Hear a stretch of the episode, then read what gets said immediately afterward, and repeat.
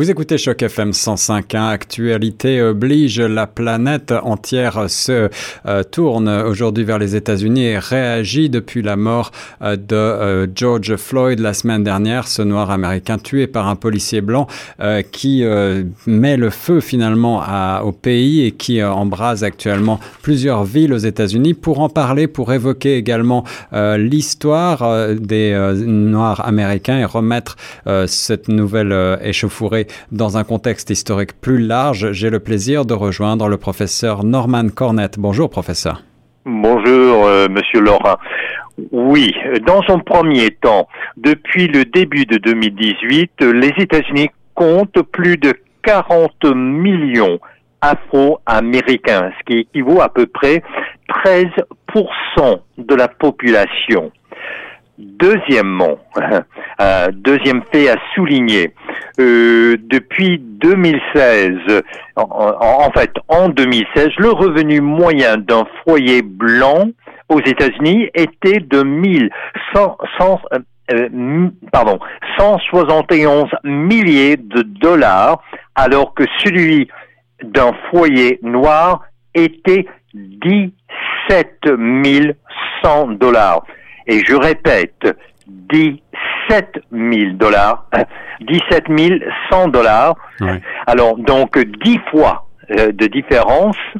et en, et euh, en ce qui concerne euh, les, prisonniers, l'incarcération, euh, et, et ça, ce, que, ce que je veux souligner, c'est que depuis 2018, 20,8% des Afro-Américains vivent en dessous du seuil de la pauvreté, alors que chez les Blancs, ce n'est que 8,1%. Alors, encore une fois, on souligne les, les écarts pour ne pas dire les gouffres. Oui, des euh, inégalités entre, de, richesse, en effet. oui, entre Afro-Américains et des, euh, des Américains blancs. Et en ce qui concerne euh, l'incarcération des prisonniers, le Federal Bureau of, of Prisons, en date du 23 mai 2020, donc tout récent, comptait euh, parmi tous les prisonniers aux États-Unis, 37,9% étaient des Afro-Américains, alors qu'ils ne sont que 13% de la population. Et croyez-le ou non, euh, Monsieur Laurent, aux yeux du Pew Research Center, ça représente euh, une nette amélioration par rapport au passé. Et là, évidemment, on doit absolument parler de l'impact de la Covid-19 sur la communauté noire.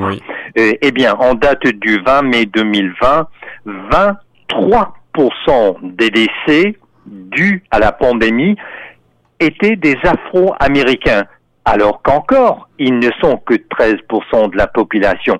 Ce qui veut dire euh, pratiquement, euh, en, termes pratiques, plus de 20 000 décès d'Afro-Américains parmi les 100 000 morts euh, aux États-Unis dus à la pandémie, de sorte que les Afro-Américains meurent donc à un rythme trois fois plus élevé que les Blancs. Oui, alors si je euh, comprends bien, professeur, euh, ce que vous nous dites, c'est que euh, ces inégalités, finalement, euh, résonnent comme une sorte de grand, un grand mouvement de, de colère et d'indignation avec ces manifestations actuelles que l'on voit un petit peu partout aux États-Unis. Et, et, et, il s'agit finalement d'un grand ras-le-bol de, de la part de la population afro-américaine.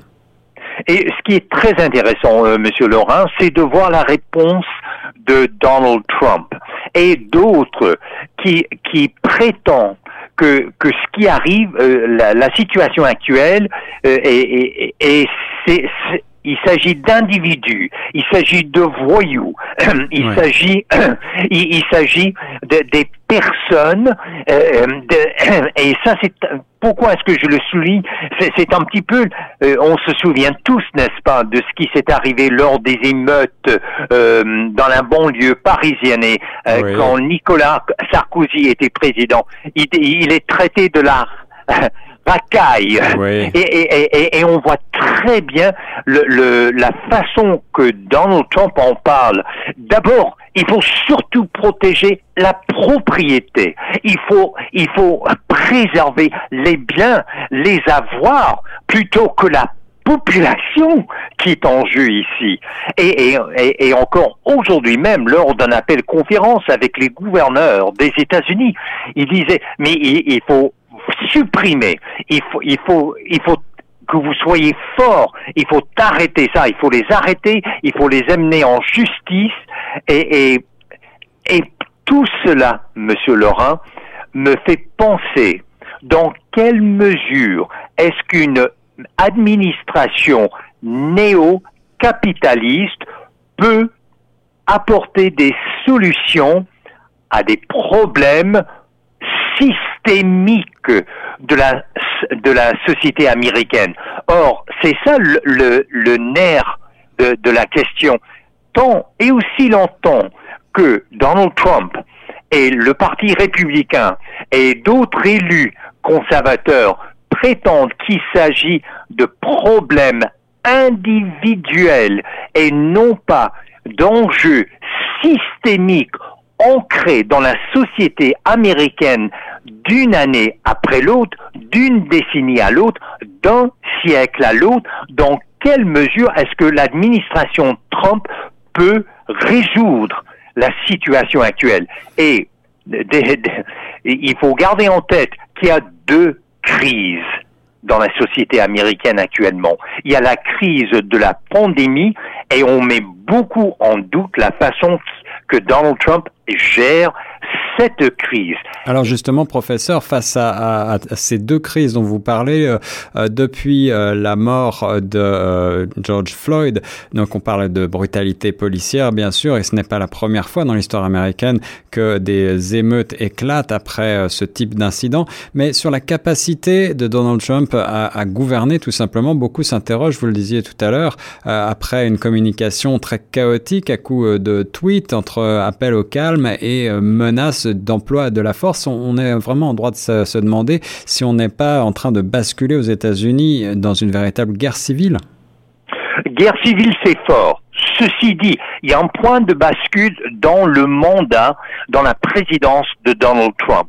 Et d'abord, qu'il gère mal ou qu'il ne, ne, gère, pas du tout la, la crise de la Covid-19, mais là vient s'ajouter la crise des relations entre noirs et blancs euh, aux, États-Unis. Et encore une fois, euh, il fait défaut. Il ne semble pas en mesure de gérer cette crise-là non plus. Au contraire, lors de l'appel conférence, il renvoie la responsabilité au gouverneur de chaque État tout comme il a fait avec la Covid-19. Mais qui plus est, et quand je dis point de bascule, euh, Monsieur Laurent, ce qui frappe maintenant, c'est une des rares fois, peut-être la première fois, que ce n'est pas Donald Trump qui mène les médias, qui, qui monopolise l'attention médiatique, ça lui échappe. Et les médias actuellement et les relations entre noirs et blancs aux États-Unis. Et c'est dans ce sens-là, il ne semble plus maîtriser le, le, le méta-récit, euh, le, le, le, discours. Il ne semble plus le maîtriser et encore moins les médias. Donc cela, ça l'affaiblit énormément vis-à-vis la réélection en novembre. Euh, il faut dire aussi du côté démocrate, euh, euh, évidemment, c'est avantage Joe Biden, mais lui doit prendre une décision pour le, la vice-présidence. Je dis bien la vice-présidence parce qu'il s'est engagé à nommer une femme comme candidate. Mm-hmm. Eh bien, celle qui est au point de vue politique, pour ne pas dire idéologique, la plus proche de Joe Biden, c'est la sénatrice du Minnesota, Amy Klobuchar. Eh bien là, sa candidature est profondément affaiblie parce que c'est son État. De plus, elle était procureure générale au Minnesota et elle aussi, à, ce moment-là, elle, elle s'est faite une réputation d'être une pur et dur euh, en tant que procureur général. Et, et donc, ça, il faut, il faut le voir dans l'avenir de, des élections présidentielles. Mais ce qui me frappe, moi, comme Américain, né en 1950 au Texas, alors que la ségrégation était de rigueur, c'était la loi. Mhm. Monsieur Laurent. Mhm. et, et, et, ségrégation, Monsieur Laurent, c'était un euphémisme pour Il n'y avait pas de noirs dans la, dans, dans la garderie chez nous. Il n'y avait pas de noirs à, l'école primaire. Il n'y avait pas de noirs à ce qu'on appelle junior high. Il n'y avait pas de noirs euh, euh, au lycée, au high school. Et ça, c'était c'était comme ça. Et les, les quartiers euh, étaient complètement séparés. Et grâce au mouvement pour les droits civils mené par Dr. Martin Luther King Jr., il y avait eu le grand jugement euh, Brown versus Topeka Board of Education, qui a obligé les écoles euh, d'effectuer de, l'intégration. Mais je tiens à souligner à l'auditoire de Choc FM que l'intégration des écoles n'était qu'un début et c'était surtout pas, Monsieur Laurent, une panacée pour des enjeux systémiques de la société américaine. Alors ces enjeux, professeur, on a l'impression parfois, et, vu euh, du Canada, où malgré tout, euh, Justin Trudeau a, tenu à rappeler aujourd'hui que le racisme anti-noir existe aussi chez nous, mais on a quand même l'impression que c'est un problème très américain euh, et qui mène à ce type d'escalade. Beaucoup d'observateurs rappellent les émeutes de Los Angeles en 1992. Est-ce que l'histoire continue de se répéter? Mais il est étonnant que ça n'arrive pas plus souvent quand on regarde ces chiffres que, que j'ai évoqués au tout début de l'entrevue. On, ne peut pas parler de d'inégalité euh, ni d'écart, mais on doit parler de gouffre hmm. entre les noirs et les blancs, et je dirais même des gouffres béants, Monsieur Laurent. Or, si on aborde ces enjeux systémique sous un jour néo-capitaliste où tout revient à l'individu, à sa responsabilité personnelle et que qu'on isole ces épisodes, ces, euh, ces, ces incidents Or, il ne faut surtout pas les isoler, les individualiser. Il faut les voir comme un ensemble, comme un tout, comme un phénomène. Et c'est ça, euh, quand, je sais que les néo-capitalistes, les néo-libéraux n'aiment pas la réalité systémique. Mais elle est là, on ne peut pas la nier. Elle revient tel un leitmotiv dans la société américaine. Or, combien de temps peut-on prétendre qu'il s'agit d'individus, de voyous, et que la réponse, la solution, eh bien, c'est la loi, c'est l'oppression, c'est l'ordre, voire la répression de la population. Et ce qui compte avant tout sous un jour néo-capitaliste, c'est la propriété. Ce sont les biens, ce sont les avoirs de l'établissement ou encore de, de, de ceux et celles qui sont bien nantis dans la société américaine. Ça n'apporte pas de solution. Et vous comprenez bien, euh, Monsieur Laurent, avec un, un, un revenu moyen par foyer de 17 100 dollars, mhm. Monsieur Laurent, mhm. on paie comment les soins médicaux? Est-ce étonnant que les Noirs meurent à une façon beaucoup plus prononcée, voire disproportionnée vis-à-vis les Blancs? Ouais, je pense qu'on comprend bien pourquoi euh, il y a des mouvements euh, d'émeute et, et, une escalade en ce moment euh, dans la société américaine. Qu'est-ce que dit l'opposition? Vous avez évoqué le candidat pour euh, l'élection de novembre, Joe Biden. Est-ce que on l'a vu euh, sur euh, le théâtre de certaines manifestations Est-ce qu'il appelle au calme? Est-ce qu'il appelle à une manière différente d'aborder ce problème systémique que vous, que vous mm, évoquiez? mm, mais, mais bien sûr, ils veulent calmer le jeu, mais et, c'est là où le bas blesse du côté démocrate. Pourquoi Bernie Sanders Pourquoi euh, Elizabeth Warren parlait des solutions systémiques à des enjeux systémiques? Parce qu'il faut, ce qu'il faut aux États-Unis, Monsieur Laurent, c'est une refonte de fond en comble de, de, la société américaine. Et Elizabeth Warren et Bernie Sanders, ils, ils elles voient très clair qu'on ne peut pas réduire euh, ce qui arrive aux États-Unis, ce qui arrive actuellement depuis le, décès tragique de George Floyd, on ne peut pas résoudre, on ne peut pas apporter des solutions sur une base individuelle, euh, personnelle, de, sous un jour néo-capitaliste. Il faut une refonte de fond en comble. Or, l'établissement blanc américain n'ose pas euh, s'aventurer dans une telle réforme. Donc, on, peut avoir de belles paroles comme Joe, Biden, mais de là à, apporter des solutions sur une base systémique, c'est autre chose. Et je tiens à rappeler à, rappeler à l'auditoire de Choc FM, ça, ça m'avait profondément affecté le dernier été du deuxième mandat, donc le dernier mandat de Barack Obama, il y avait des événements tout à, presque des duplicata. Ouais, ouais, ouais. Et, pour terminer, professeur Cornette, est-ce que, euh, euh, Trump, vous disiez, semble voir la situation en partie lui échapper? Il exhorte euh, les, les, gouverneurs à faire usage peut-être de la force et il semble dans sa communication parfois mettre plus d'huile sur le feu que, que, de calmer les esprits. comment est-ce que la situation aujourd'hui peut évoluer d'après vous?